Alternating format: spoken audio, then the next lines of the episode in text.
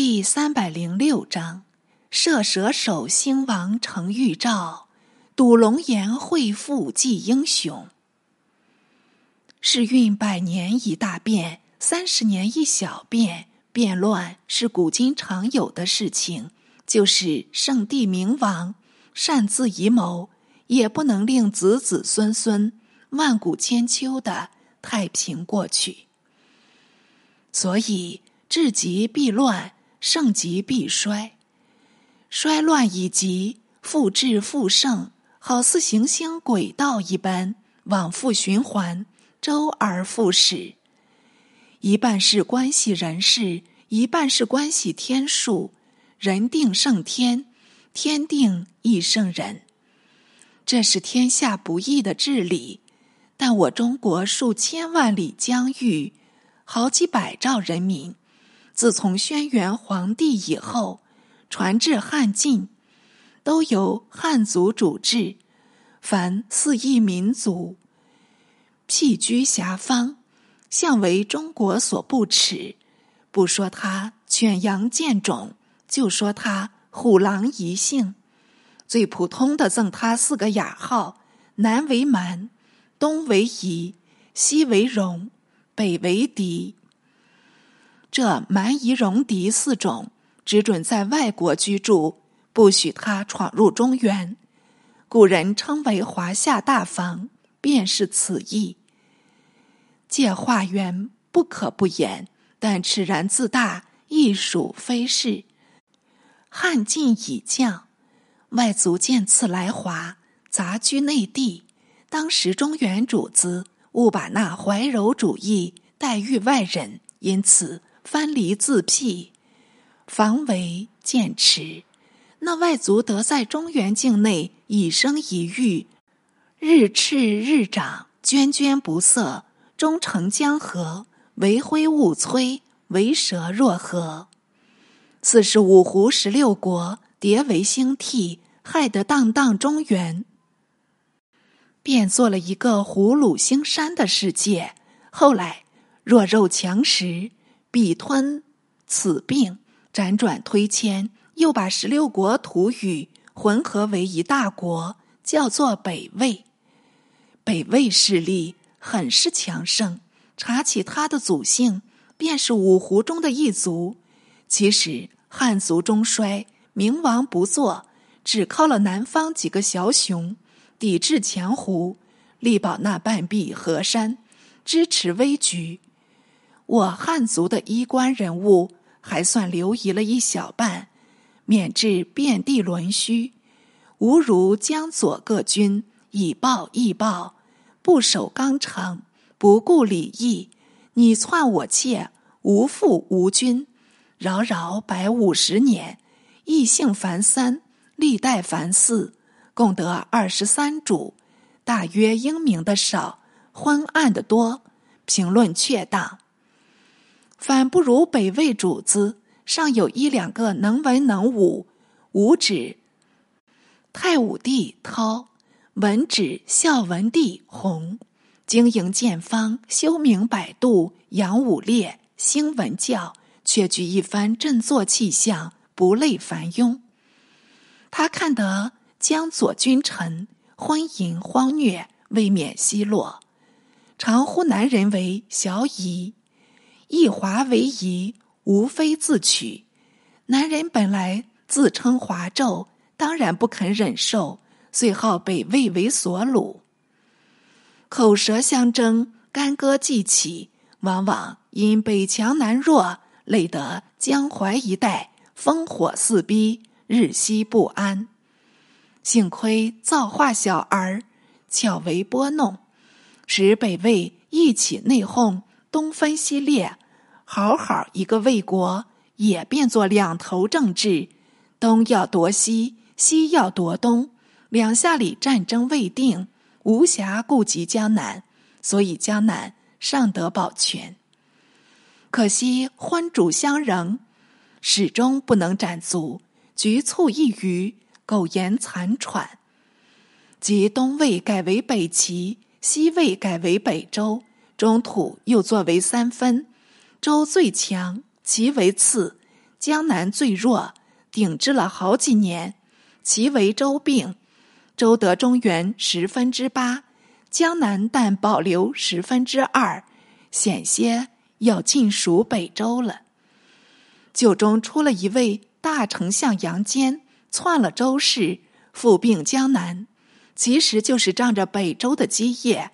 不过杨系汉族，相传为汉太尉杨震后裔。忠良一座，族福勿忘。更兼以汉治汉，无论南北人民，统是一致西服，龙角当头，王文在手，军见后文。既受周善，又灭陈氏，居然统一中原，合并南北。当时人心归附，乱极思治，总道是天下大定，从此好安享太平。哪知他外强中干。受制为义，阿嬷是炀帝小名。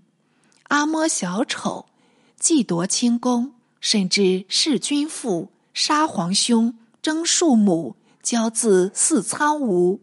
宋主玉，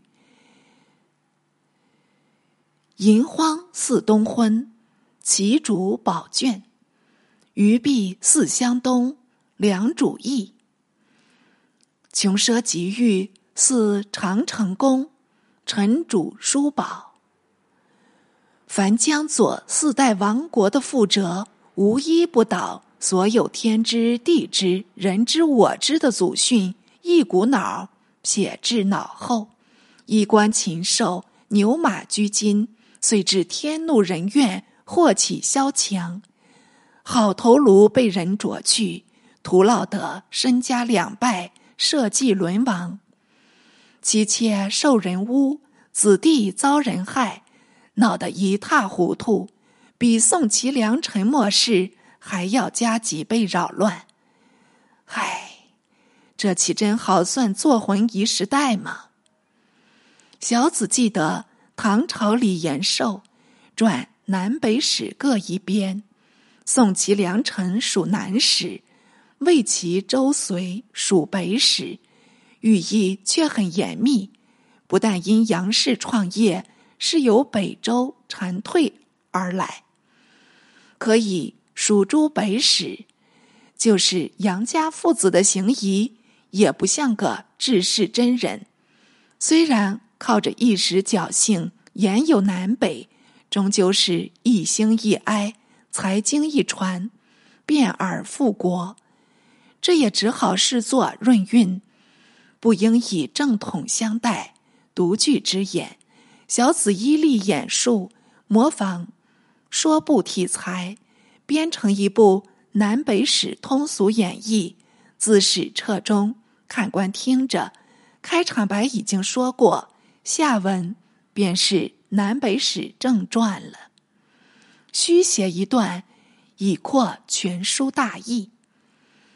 且说东晋哀帝兴宁元年，江南丹徒县地方生了一位乱世的小雄，姓刘，名玉，字德瑜。小字叫做季奴。他的元祖乃是汉高帝，帝楚元王交，交受封楚地，建国彭城，子孙就在彭城居住。即进士东迁，刘氏时喜居丹徒县京口里。东安太守刘敬就是玉祖，郡公曹刘翘就是玉父。自从楚元王交起算，传至刘裕，共立二十一世。欲生时适当夜间，满室生光，不赤白昼，偏偏婴儿堕地。母赵氏得病暴亡，乃父俏以生育为不祥，意欲弃去，还亏有一从母怜惜侄儿，独为留养，如哺宝宝，乃得生成。教复娶萧氏女为继室，待遇有恩，勤加辅字，欲体意发育。年未及官，已长至七尺有余，会教病不起，竟至去世，剩得一对离父孤儿，凄凉度日，家计又复萧条，常忧洞馁。与素性不喜读书，但识得几个普通文字，便算了事。平日喜弄拳棒，兼好骑射，乡里间无从施计。并因谋生日急，不得已知据一时，伐薪为炊，劳苦得了不得。尚且庸孙先继，积宝未云，为奉养继母，必诚必敬，宁可自己乏食，不使干直烧亏，皆出孝道，借古风事。一日。由京口竹林寺稍觉疲倦，遂就讲堂前假寐。僧徒不识姓名，见他衣冠褴褛，有竹刻意，正拟上前喝竹，忽见玉身上现出龙章，光呈五色，众僧骇异的很，禁不住哗噪起来。玉被他惊醒，问为何事。众僧上士瞧着，交口称奇，即再三诘问，方各述所见。欲微笑道：“此刻龙光尚在否？”僧答言：“无有。”欲又道：“上人休得妄言，恐被日光迷目，因之换成五色。”众僧不待说毕，一齐宣声道。我等明明看见五色龙罩住尊体，怎得说是日光迷目呢？禹亦不语多辩，起身即行，即返家门，细思众僧所言，当非进屋。难道国有龙章护身，为他日大贵的预兆？左思右想，忐忑不定。到了黄昏，就寝。还是狐疑不决，辗转反侧，朦胧睡去。自觉身旁果有二龙左右盘着，他便跃上龙背，驾龙腾空，霞光炫彩，紫气盈图。也不识是何方何地，一任龙体游行，经过了许多山川，忽前面笼着一道黑雾。很是阴浓，差不多似天地晦明一般，即向下移主，却露着一线河流，河中隐隐现出黄色，黑气引指北魏，河中黄色便是黄河，送出尽有河南地，以照于此。那龙首到了此处。也似有些惊怖，悬空一悬，堕落河中。遇害极玉豪，一声狂呼，便即惊觉，开眼四瞧，仍然是一张壁床，唯岸上留着一盏残灯。临睡时忘记吹熄，所以余焰犹存。回忆梦中情景。也难所解，但想到成龙上天究竟是个吉兆，将来应运而兴，亦未可知，乃吹灯再寝。不意此次却未得睡熟，不消多时，便沉积四啼，窗前露白了。欲起床吹窜，奉过继母早膳。自己亦草草进食，已觉果腹，便向继母禀白，往瞻父目。继母自然照允。欲即出门前行，途次遇着一个堪舆先生，叫做孔公，与玉略觉面善，欲乘机班谈，方知孔公正在游山。你为富家密地，当下随着同行，道出后山，正是玉父俏葬处。欲因家贫，为父筑坟，不封不树，只耸着一抔黄土。除玉以外，却是没人相识。禹细与孔公道：“此墓何如？”公至墓前，跳览一周，便道：“这墓为何人所葬？当是一块发王地呢。”禹诈称不知，但问以何时发贵？公答道：“不出数年，必有征兆，将来却不可限量。”玉答道：“敢是做皇帝不成？”公亦笑道。安知子孙不做皇帝？彼此平笑一番。公是无心，欲却有意。即中途握别，欲欣然回家。从此时有意自负。不过时机未至，生计依然。整日里出外劳动，不是卖履，就是捉柴。或见了飞禽走兽，也就射倒几个，取来冲袍。时当秋日，周边芦笛萧森，与腰佩弓矢，手执柴刀，特地持赴新州伐敌为心。正在抚歌的时候，突觉腥风陡起，流水齐嘶，四面八方的芦苇。统发出一片秋声，震动耳鼓。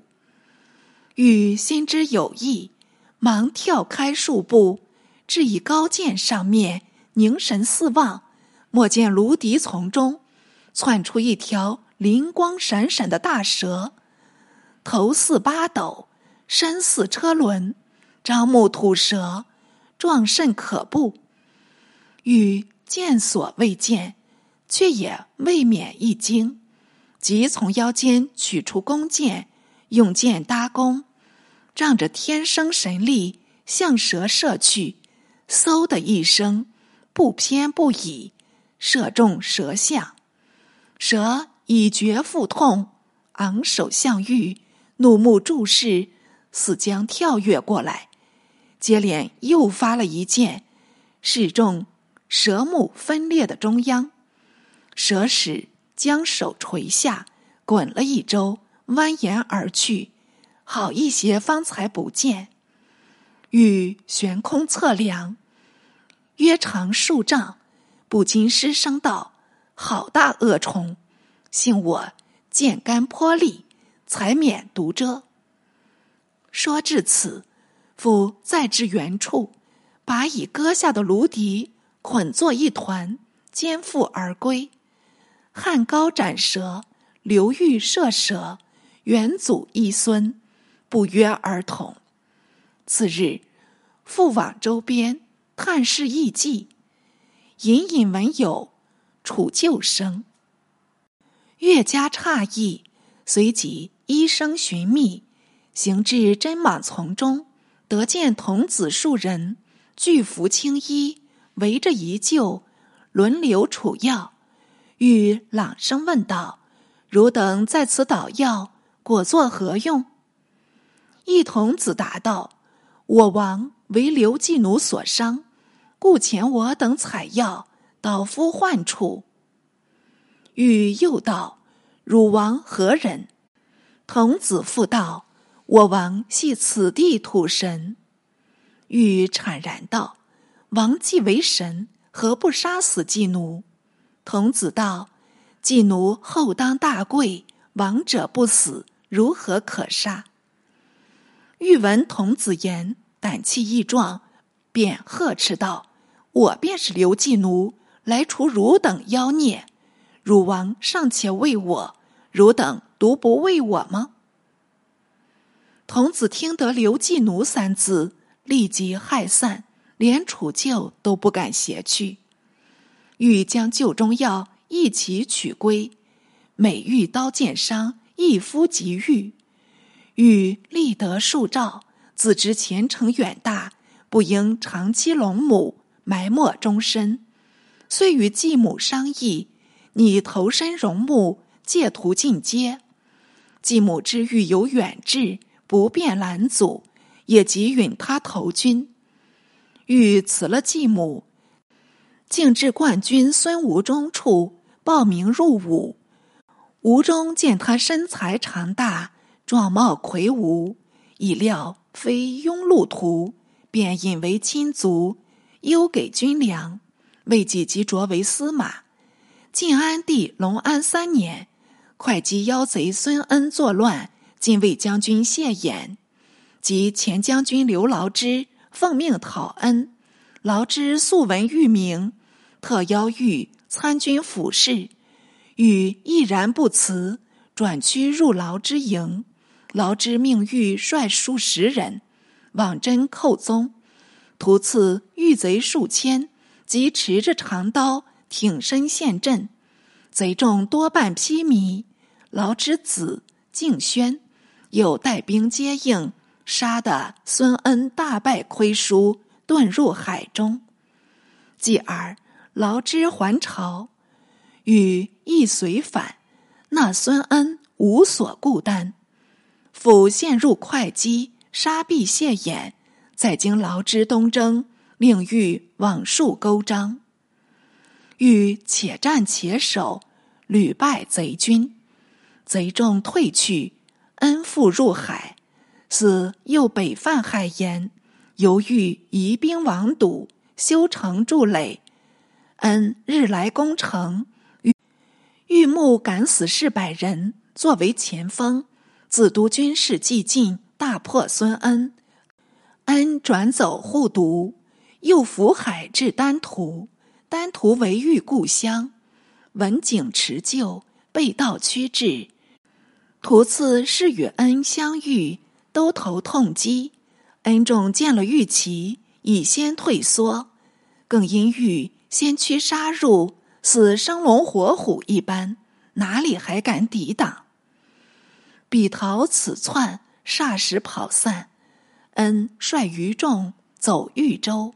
晋廷以遇屡有功，升任下邳太守。欲拜命后，再往角恩。恩闻风窜去，自豫州入海盐，复自海盐徙临海。途中多被欲杀死，所虏三无男女，或逃或亡。临海太守辛景，乘势逆击，杀得孙恩上天无路。入地无门，只好自投海中，往做水妖去了。孙恩了，恩有妹夫卢循，神采清秀，由恩手下的残众推他为主，于是，一波才平，一波又起。荆州刺史桓玄，方都督荆江八州军事，威焰逼人。安帝从弟司马元显与玄有隙，玄遂举兵作乱，授卢循为永嘉太守，始作爪牙。安帝即令元显为标记大将军，征讨大都督，并加黄钺，调兵讨玄。遣刘牢之为先锋，欲为参军，即日出发。行至溧阳，与玄相执。玄使劳之祖舅何睦来做说客，劝劳之倒戈复玄。劳之也因恨元显，意欲自作便装，孤与玄联络，先除元显，后再除玄。欲闻之消息，与劳之生何无忌极力谏阻，劳之不从。与再主劳之子敬轩从旁身见。劳之反大怒道：“我岂不知今日取玄，易如反掌？但平玄以后，内有标记，猜忌一身，难道能保全身家吗？”联络桓玄，已未必保身。遂遣敬轩击着降书，投入玄营。玄收降劳之，进军建康及晋都。袁显毫无能力，奔入东府。一任玄军入城，玄遂派兵补助袁显，及袁显党羽于凯、张法顺与乔王上之一并杀死，自称丞相。总百魁都督中外，命刘牢之为会稽内史，撤去兵权。劳之使惊骇道：“桓玄一入京城，便夺我兵柄，恐祸在旦夕了。皆何及矣？”敬轩劝劳之袭玄，劳之又虑兵力未足，不免迟疑。当下赵玉入商道：“我悔不用轻言，为玄所卖。今当北至广陵，举兵匡扶社稷，请肯从我否？”玉答道：“将军率进兵数万，不能讨叛，反为虎昌。今小姐得志。”威震天下，朝野人情以失望。将军，将军尚能得广陵吗？欲情愿去职，还居京口，不忍见将军孤危呢。言毕即退，劳之又大急辽左，亦居住江北，传檄讨玄。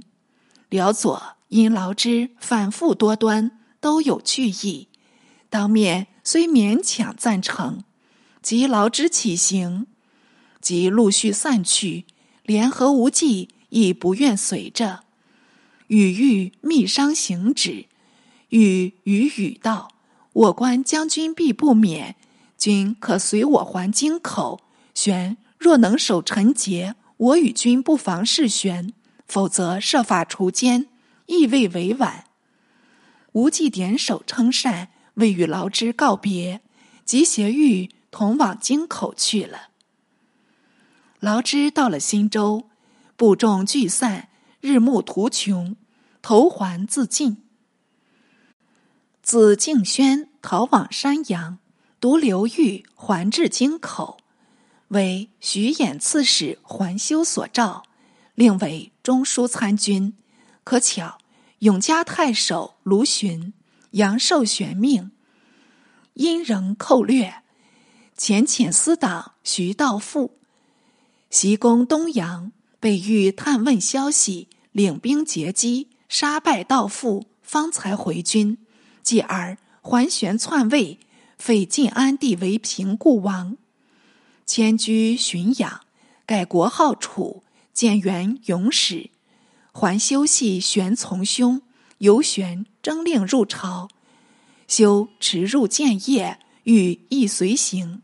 当时一人言下，只好低头，不得不从修叶玄。玄温言接见，未劳备至，且与司徒王密道：“刘裕风骨不长，却是当今人杰呢。”密乘机献媚，但说是天生杰士，匡辅新朝。玄亦欣喜，每遇宴会，必招遇列坐，殷勤款待，赠赐甚优。独玄妻刘氏为晋故尚书令刘丹女，素有志见，常在平后窥视，见欲状貌魁奇，知非凡相，便承间与玄道。刘裕龙行虎步。瞻顾不凡，在朝诸臣无出御右，不可不加以预防。玄答道：“我亦正与卿相同，所以格外优待，令他知感，为我所用。”刘氏道：“且见他气宇深沉，未必终为人下，不如趁早剪除，免得养虎遗患。”玄徐答道：“我方欲荡平中原。”非欲不解为利，待至关陇平定，再议未迟。刘氏道：“恐到了此时，已无极了。”玄终不见听，仍令修还镇丹徒。修邀玉同还，欲拖延，金疮即发，不能不从。但与何无忌同船，共还京口。周中密图讨逆，商定计划。既至京口登岸，无忌既往见沛人刘毅，与毅归附事宜。毅说道：“以顺讨逆，何患不成？可惜未得主帅。”无忌未曾说出刘裕，唯用言相示道：“君意太清凉天下，难道草泽中必无英雄？”亦愤然道：“据我所见，只有一留下胚喽。”下邳见前，无忌微笑不答，还白刘裕，是青州主簿孟昶因事赴都，还过京口，与玉叙谈，彼此说的投机。玉因结昶道：“草泽间有英雄崛起，卿可闻之否？”昶答道：“今日英雄舍公以外，尚有何人？”欲不禁大笑，遂与同谋起义。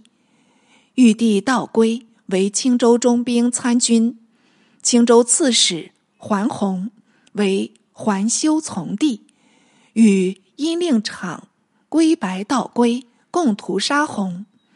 且使刘毅前往溧阳，约同豫州参军诸葛长民，袭取豫州刺史刁魁。一面在致书建康，时有人王元德、辛护兴、同后之等同作内应，自与何无忌用计图修，依次进行。看官听说，这是刘裕奋身建功的第一招，画龙点睛。小子有诗咏道：“发愤终为天下雄，不资持土。”独图功，试看京口成谋日，豪气元英，孰乃公？欲知刘裕能否成功，容待下回续续。开篇续一蝎子，扩定全书大意，且原理延寿史例，将隋朝归入北史，见地独高，及正史写入刘裕，立述浮衬。据系援引南史，并非象壁臆造，唯经妙笔演出，欲觉有声有色，足令人刮目相看。桓玄期刘氏见貌变色，能知玉不为人下，劝玄除玉。